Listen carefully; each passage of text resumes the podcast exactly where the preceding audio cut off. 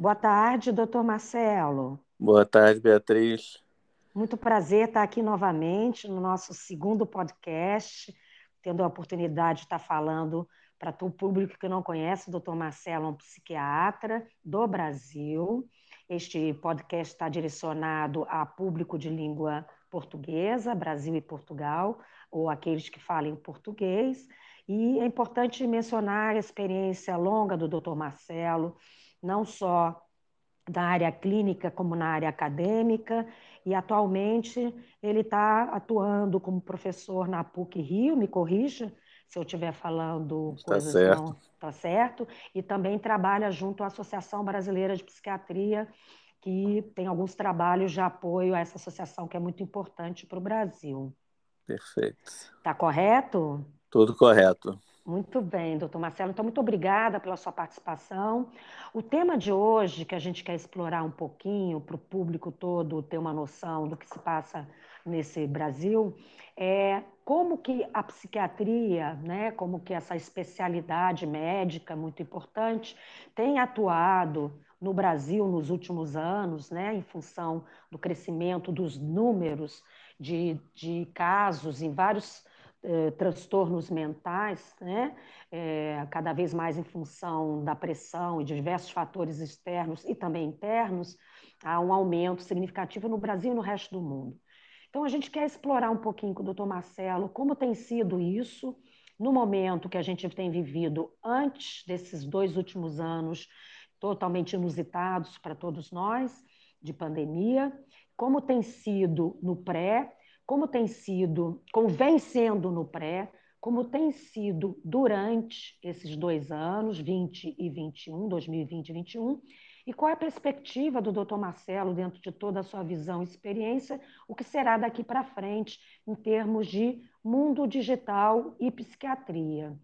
Então, eu deixo o Dr. Marcelo à vontade para começar por onde ele quiser pelo começo, é, é, é, no, no, anterior, eu acho que faz sentido, né? A lógica e o encadeamento. Sim. Então, fica à vontade, por favor, doutor Marcelo. Ok, perfeito. Então, agradeço a oportunidade, é um prazer participar de mais um podcast aqui do Mentes.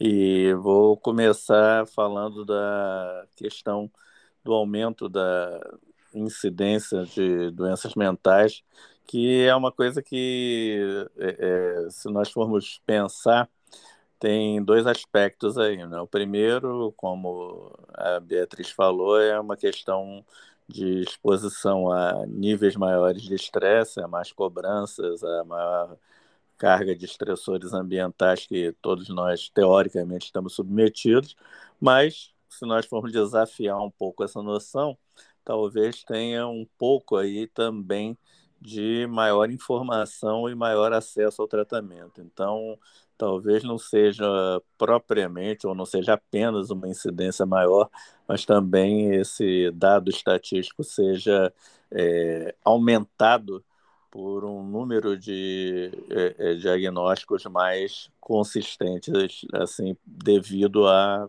exatamente ao acesso maior da população à informação e ao tratamento. Esse é um fenômeno que já vinha ocorrendo no pré-pandemia, né? A pandemia foi um evento que se instalou muito rapidamente, eu creio que do início do relato dos primeiros casos até a decretação da pandemia, nós não chegamos a ter três meses, então foi algo realmente completamente inopinado. Uhum e que gerou algumas alterações é, muito importantes na maneira de praticar a medicina, né, a psiquiatria em particular, e na vida de todos nós. Então, basicamente, é, os médicos tiveram que se adaptar ao atendimento online, é, independentemente de pretenderem ou planejarem fazer isso ou não. Todos os médicos tiveram que passar a utilizar recursos de telemedicina, uhum. mesmo os que eram mais resistentes, e os pacientes tiveram que se adaptar também a uma experiência totalmente diferente, que é o atendimento online, além de, obviamente, dos órgãos regulatórios, etc., terem também que flexibilizar regras de atendimento, regras de prescrição, etc. Então, no, no momento, mesmo com esse ano e meio de pandemia que nós uhum. estamos atingindo, nós temos ainda muitas é, mudanças em curso e algumas áreas de sombra ainda do ponto de vista regulatório. É, resumindo, uhum. eu acho que a, a, experiência que nós tivemos nesses tempos de pandemia é da exposição constante de uma da quase totalidade da população uhum. a um, um, estressor crônico e intenso, né? Uhum. E é óbvio que isso atingiu as pessoas de maneiras distintas. Existem pessoas que foram é, atingidas mais duramente, com perda de renda, perda de perspectiva, adiamento ou frustração definitiva de planos, projetos e sonhos. Perda etc. de familiares, né? Isso é, é o um que eu luto. ia falar. Até deixei para o final, porque isso ah, é o ah, pior desculpa. de tudo, porque é irremediável, né? É, é, é, essa, é, essa é a questão, lidar com essas perdas que são irreparáveis, né? muitas uhum. perdas são definitivas. Acho que muitos de nós é, é, sentimos frustrações que são incômodos, mas que um dia serão minorados ou solucionados, né, como perda de renda, perda de liberdade, etc. Mas outros sofreram abalos que são irreversíveis e, inclusive, que é mais definitivo, que é a perda de entes queridos. Então, basicamente, né, nós temos uma, uma situação em que a demanda por atendimento é, acabou por crescer, porque as pessoas realmente estão é, submetidas a um nível de ansiedade maior do que o, o nível habitual. Né? Uhum. Né? Isso, quando cronificado, leva a mais sentimento de frustração, ao surgimento de quadros de tristeza, que tem que ser é, diferenciados de quadros depressivos, mas também sabemos que o estresse crônico leva a alterações, inclusive neurohormonais, biológicas, que causam depressão né, no médio prazo. E, basicamente, nós estamos é, assistindo isso. E, e conversamos no outro podcast sobre aquela questão da quarta onda das doenças mentais, porque na realidade o que nós estamos assistindo na pandemia é uma instalação muito rápida do, na verdade, da doença infecciosa COVID-19, mas uma série de problemas afetando as outras especialidades médicas que vão desde a escassez de recursos, né, já que os recursos têm sido investidos maciçamente na Covid-19, até a cronificação de quadros que estavam compensados ou estavam em vias de resolução por uma questão da diminuição da frequência e da eficácia, digamos assim, do atendimento. Todos os médicos estão se deparando com isso e as instituições hospitalares também. Né? Passou a haver uma priorização, que é inevitável, né, do, da, dos recursos para debelar a pandemia, pandemia. Uhum. mas é, isso é, não se é, é, faz sem sacrificar recursos humanos e materiais que seriam destinados à manutenção do atendimento médico em curso e também a investimentos em aperfeiçoamento nas diversas áreas. Né? Eu acho que isso é o, o que a gente está sentindo. E do ponto de vista de telemedicina, o que aconteceu é que todos tivemos que nos adaptar muito rapidamente, né? E esse é um fenômeno irreversível. Acredito que ah, o modelo híbrido veio para ficar em várias áreas Verdade. de atividade e na medicina não será diferente. Então, é muito provável que os médicos atendam menos pessoalmente e mais remotamente daqui por diante. E isso vai gerar uma série de questões, inclusive legais e burocráticas, como as relativas à proteção de dados, proteção do sigilo do uhum. paciente, ao registro dos atendimentos. Uhum. A, nós já estamos nos deparando, e isso tem sido parcialmente solucionado, mas está longe do ideal com questões é, relativas a prescrições remotas também. Uhum. Né? Na, uhum. no caso da psiquiatria, tem sido especialmente difícil prescrever medicamentos controlados, né, que nós chamamos de receitas azuis e amarelas, né? Uhum. Não, é, não é possível prescrever remotamente por aplicativo ainda, a gente tem que fazer o envio por algum serviço de logística para que o paciente possa receber a receita. Enfim, tem uma série de alterações nas rotinas de atendimento que têm sido bastante perceptíveis. E é assim, do ponto de vista prático, uma coisa que eu tenho notado, e a, a minha mulher é psiquiatra também, ela atende e pensa da mesma maneira, é que da mesma maneira que o teletrabalho acaba sendo mais demandante do que o, o trabalho é, convencional no escritório, etc., onde você tem uma rotina pré-estabelecida, o atendimento online também acaba gerando um, um, acúmulo de tarefas burocráticas maior do que a gente tinha no consultório. Então, às vezes, no atendimento online, nós atendemos muitas pessoas em sequência e temos uma dificuldade de fazer os registros é, simultaneamente. Então, no final do dia, tem um monte de registro acumulado para ser transcrito na realidade. Muito e assim por diante. A gente tem uma, um, um novo universo, né? E todo mundo está sendo obrigado a, a, se adaptar a essas questões, né? E ao contrário do que se imagina, é, o atendimento online não é, é apenas virtuoso, né? ele não traz em si apenas vantagens para o médico e para o paciente. Até, é, embora pareça óbvio, né, que não é uma experiência tão imersiva e grande parte da habilidade clínica médica está baseada na observação do paciente.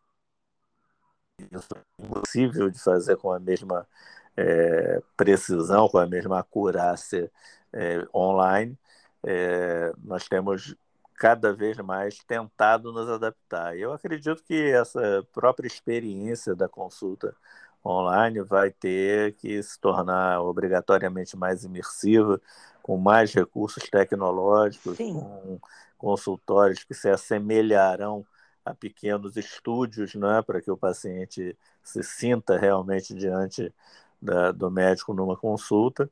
Mas, por outro lado, eu não posso imaginar que isso vai ser acessível a todos os pacientes, ou seja, meus pacientes continuarão a ser atendidos em casa, o que gera algumas situações até bastante curiosas, né?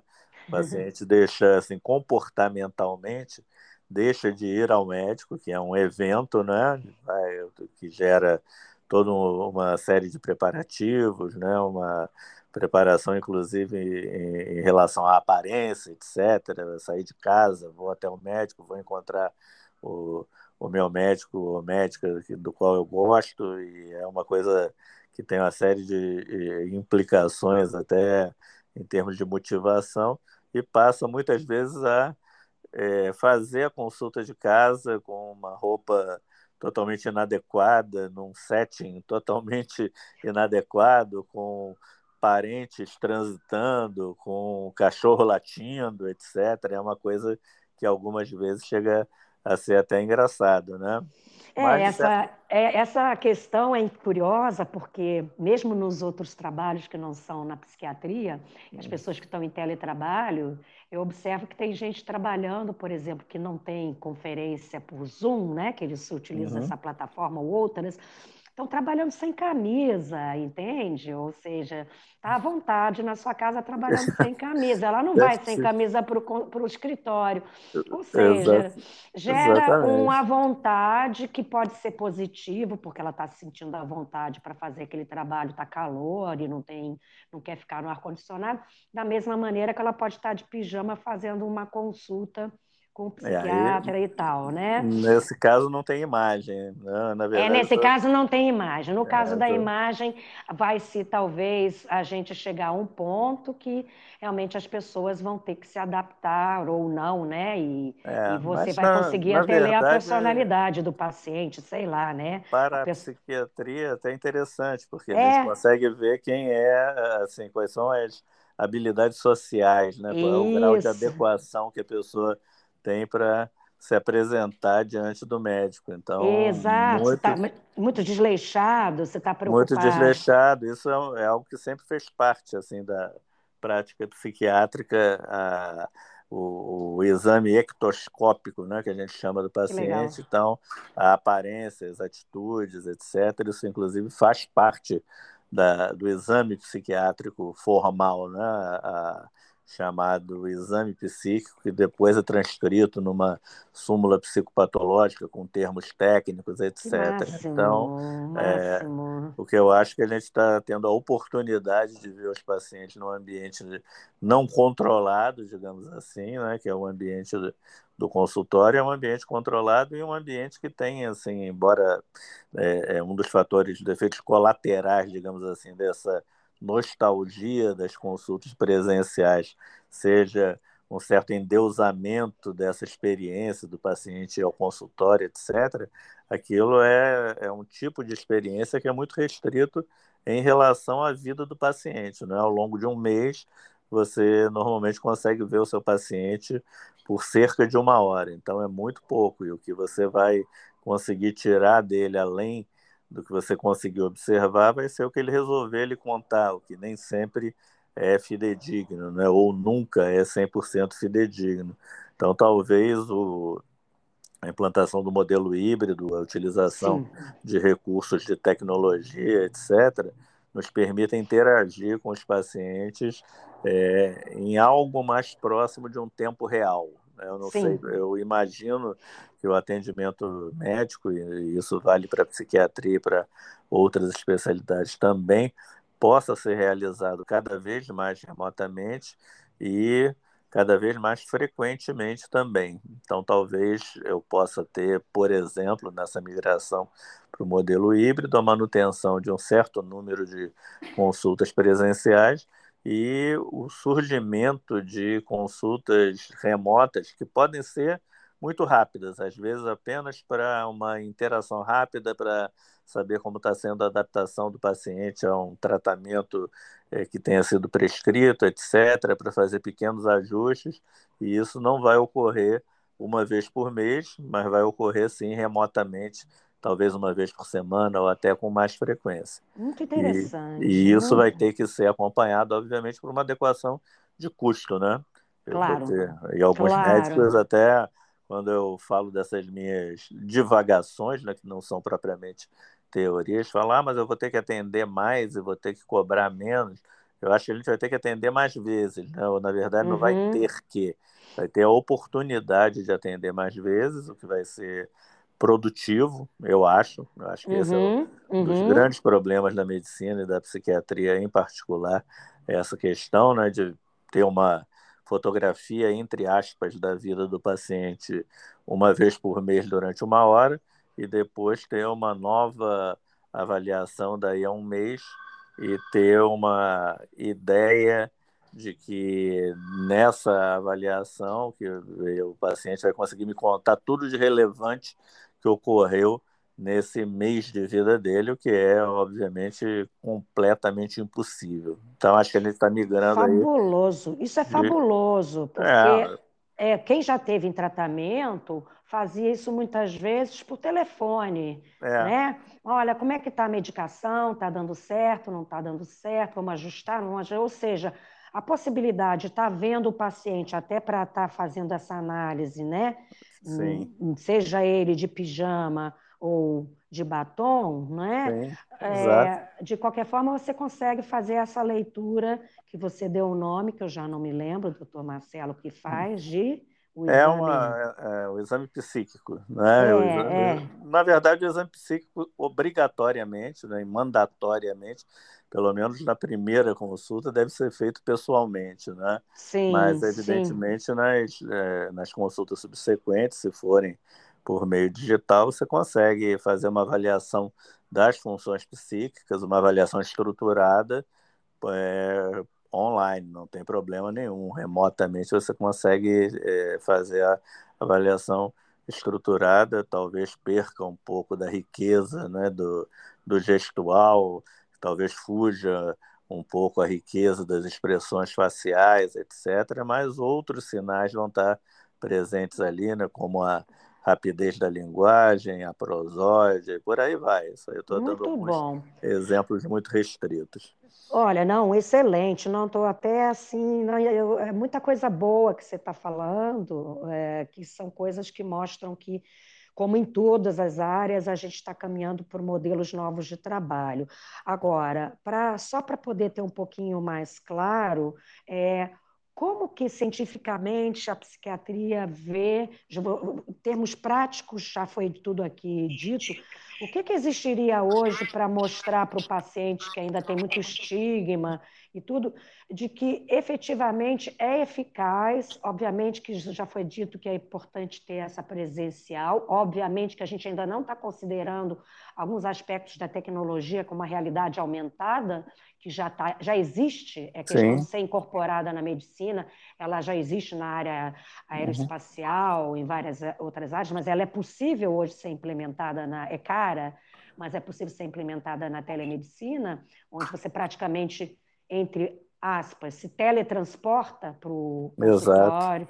Então, é, não considerando isso, o que, que os trabalhos, eu sei que no norte da Europa já há muito tempo se falava de telemedicina, é, em termos de eficácia, a gente poderia dizer que sim, porque você também, ao mesmo tempo que os seus colegas dizem, não, agora eu vou ter que atender mais gente, mais barato, você também está dando mais acesso, né? principalmente nos países onde você não tem uma medicina gratuita mesmo nos países que têm uma medicina gratuita, sabidamente, por exemplo, em Portugal, é uma consulta por mês, Sim. novamente, né, que você tem direito pelo plano, é, pelo seguro de saúde né, público.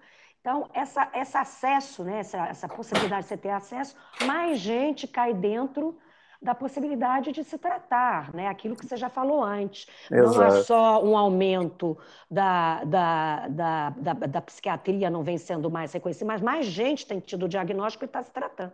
Então, mais gente se tratando melhoria, melhoraria a condição geral social. Né? Então, a pergunta final, depois de tudo isso, é: em termos de eficácia, fica a dever?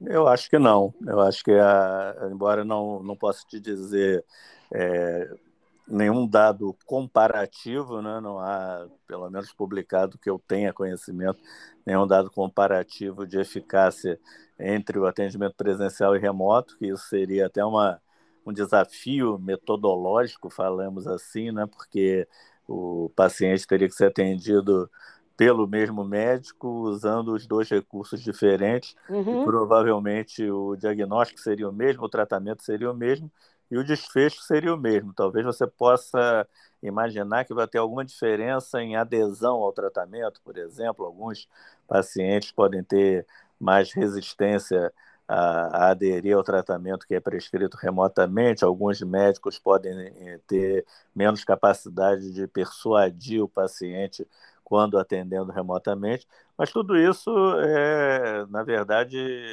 é suplantável, digamos assim, com o, a evolução tecnológica, como Sim. você falou. Né? Uhum. A realidade aumentada é algo que não vai demorar, né? com o advento do 5G, de aparelhos celulares cada vez mais baratos, capazes de utilizar essa tecnologia, a ser algo absolutamente corriqueiro nas nossas vidas. Né? Nós pensávamos em realidade aumentada como algo distante, eu acredito que num horizonte de cinco anos seja algo absolutamente rotineiro e nós vamos ter que nos habituar a isso em todas as esferas e não apenas na medicina. Então, eu creio que não só realidade aumentada, mas também o uso de é, é, que a gente chama de wearables, né? aparelhos uhum. vestíveis uhum. e outras, outros recursos tecnológicos, cada vez mais vai ser utilizado em todas as áreas da medicina.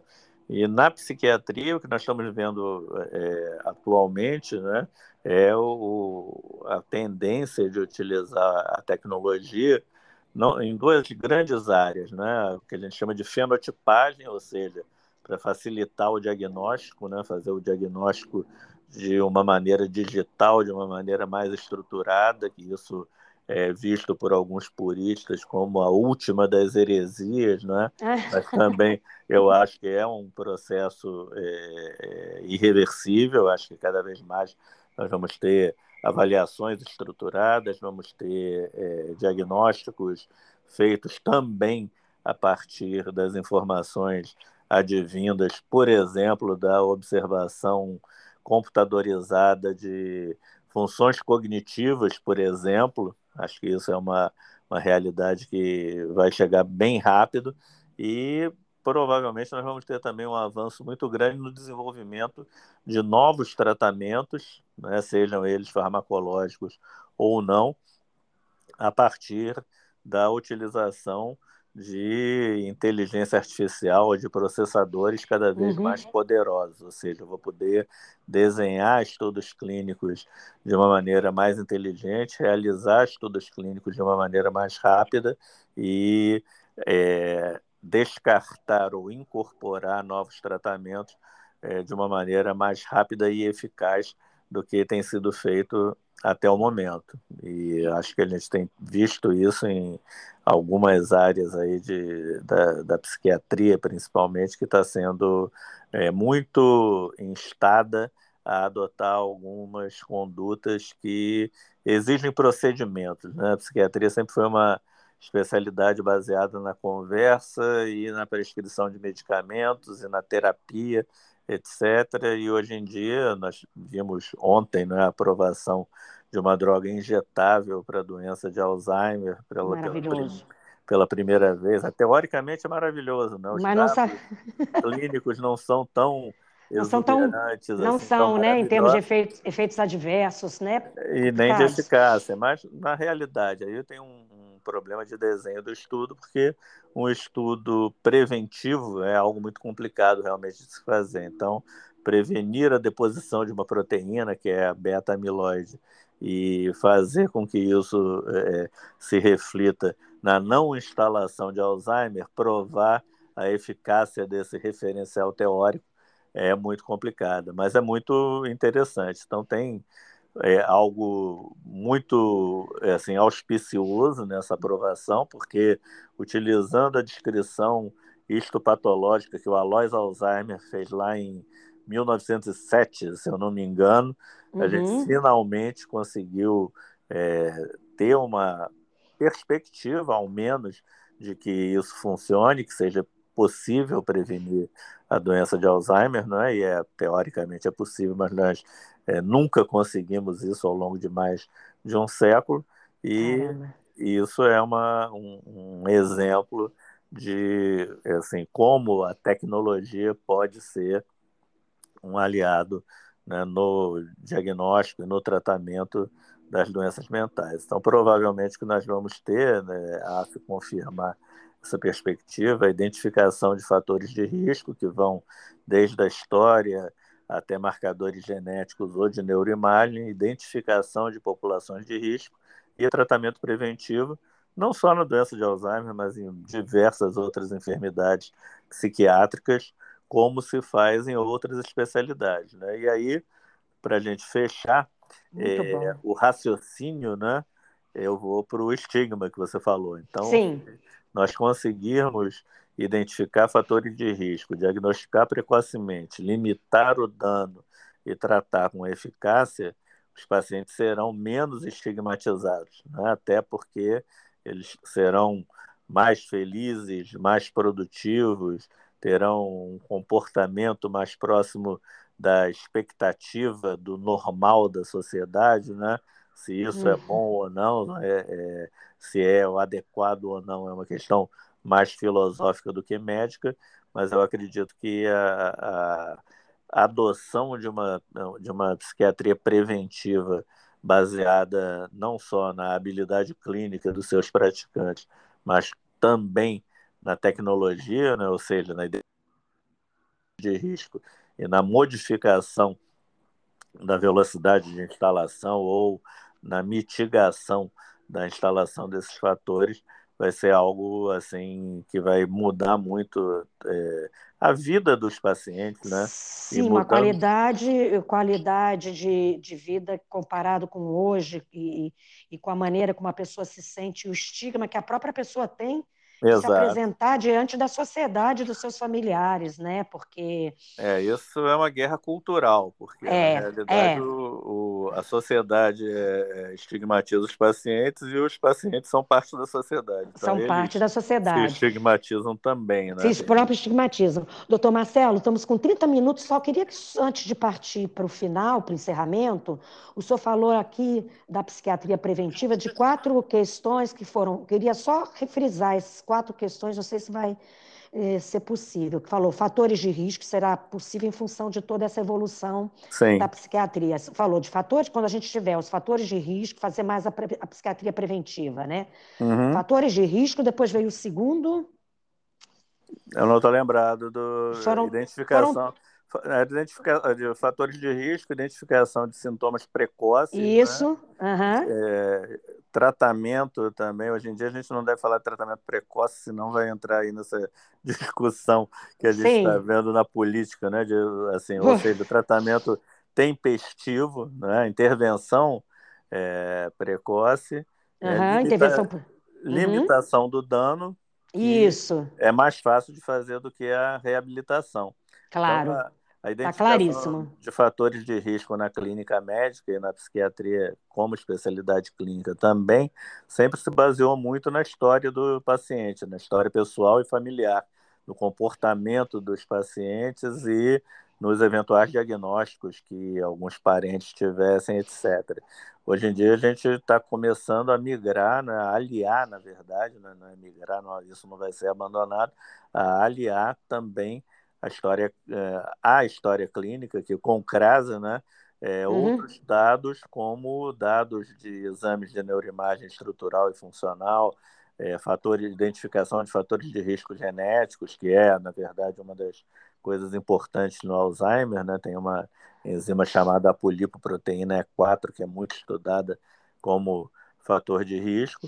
E o que é importante é intervir cada vez mais cedo. Né? Esse é o racional, por exemplo, desse medicamento, intervir cedo e conseguir alterar a história fisiopatológica da doença né? e, consequentemente, alterar a evolução clínica. Então, se eu tiver, por exemplo, capacidade de impedir a deposição de beta-amiloide que é metabolizada, não é degradada anormalmente em uma pessoa que tenha risco de Alzheimer, eu não vou ter a lesão cerebral e não vou ter o quadro clínico. Maravilhoso. Isso é, é, muito mais interessante, muito mais produtivo do ponto de vista de desfecho do que eu tentar limitar a progressão da doença e fazer estratégias de reabilitação, etc., que é o que nós somos capazes de fazer hoje em dia, né? O que, de certa maneira, já é muito, né? porque há 30 anos atrás não se podia fazer absolutamente nada. Então, embora os tratamentos que nós temos atualmente sejam bastante limitados, eles já são bem superiores ao que existia até a década de 90, por exemplo, eh, na capacidade de proporcionar uma vida melhor aos pacientes. É, a, neurologia, vale... é a neurologia, Desculpa. em 1992, eu me lembro muito bem quando eu ingressei nessa indústria farmacêutica, é, não era uma área de muito foco da, da indústria farmacêutica, porque ainda o envelhecimento da população não estava no nível que a gente está hoje, um pouco Exatamente. menos. Exatamente. E aí agora, depois de tantos investimentos em tantas áreas, depois da HIV, depois da oncologia, estão se voltando para envelhecimento melhor da, da população, né? E, e, a neurologia talvez tenha saído um pouco na frente da psiquiatria, será que eu estou certa? É, na verdade é uma questão de complexidade, né? A, a neurologia é uma especialidade extremamente complexa, mas o, as doenças neurológicas têm mecanismos fisiopatológicos mais claro. conhecidos e mais uhum. fáceis de detectar. Então, uhum, né, uhum. e existem enfermidades que estão na fronteira, como o próprio Alzheimer. Né? Alzheimer é um território onde é, há bons psiquiatras, há bons neurologistas e bons geriatras atuando na realidade. E Interessante. Com bastante proficiência, conhecendo a fundo a doença, como ela se instala, como ela evolui, com muita experiência clínica com o paciente. Então, não tem um território aí claramente delimitado. Existem zonas fronteiriças aí que os bons especialistas conseguem trafegar.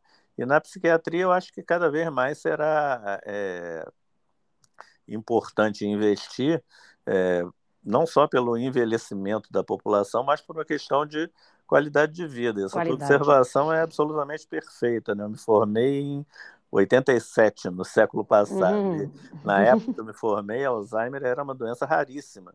Uhum. quando aparecia um paciente com Alzheimer, a gente que era residente ia ver, né? Nossa, olha, um paciente com Alzheimer, que coisa rara, porque a, a longevidade não estava é, tão estabelecida como hoje em dia. Então, Exato.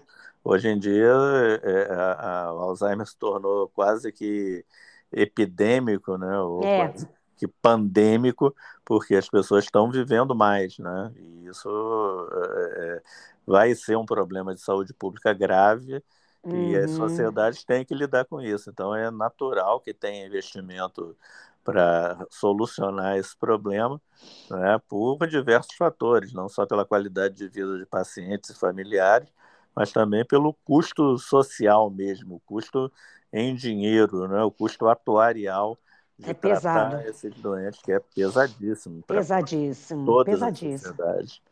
Doutor Marcelo, estou encantadíssima, estou encantadíssima com o seu conhecimento, com a sua entusiasmo de falar hoje conosco. E fica aqui um convite já feito para alguém da equipe Mendes. Eu gostaria muito de abordar dois temas que foram falados sobre a questão do atendimento online e a carga de trabalho extra. Já é possível hoje reduzir essa carga extra com recursos de tecnologia que fariam essa parte toda administrativa. E aí eu queria falar sobre isso e sobre realidade aumentada. E Perfeito. colocar um profissional junto comigo da área de TI para a gente fazer um questionamento mais apropriados com conhecimento de TI e, e, ter as respostas que esperadas da psiquiatria em relação ao que dispõe hoje, que ainda não é utilizado. Por que não é utilizado? Porque alguém ainda não colocou recurso nisso, ou porque alguém ainda não viu essa necessidade de tal maneira, mas já, os recursos já existem hoje. Né? Isso eu posso lhe garantir que a realidade aumentada já é uma realidade. é uma grande realidade. Né? É, os congressos digitais mundo afora já se utiliza mesmo nos congressos chamados de Health Tech, né? que agora é tudo termina em tech, né? Isso. né? O Health Tech está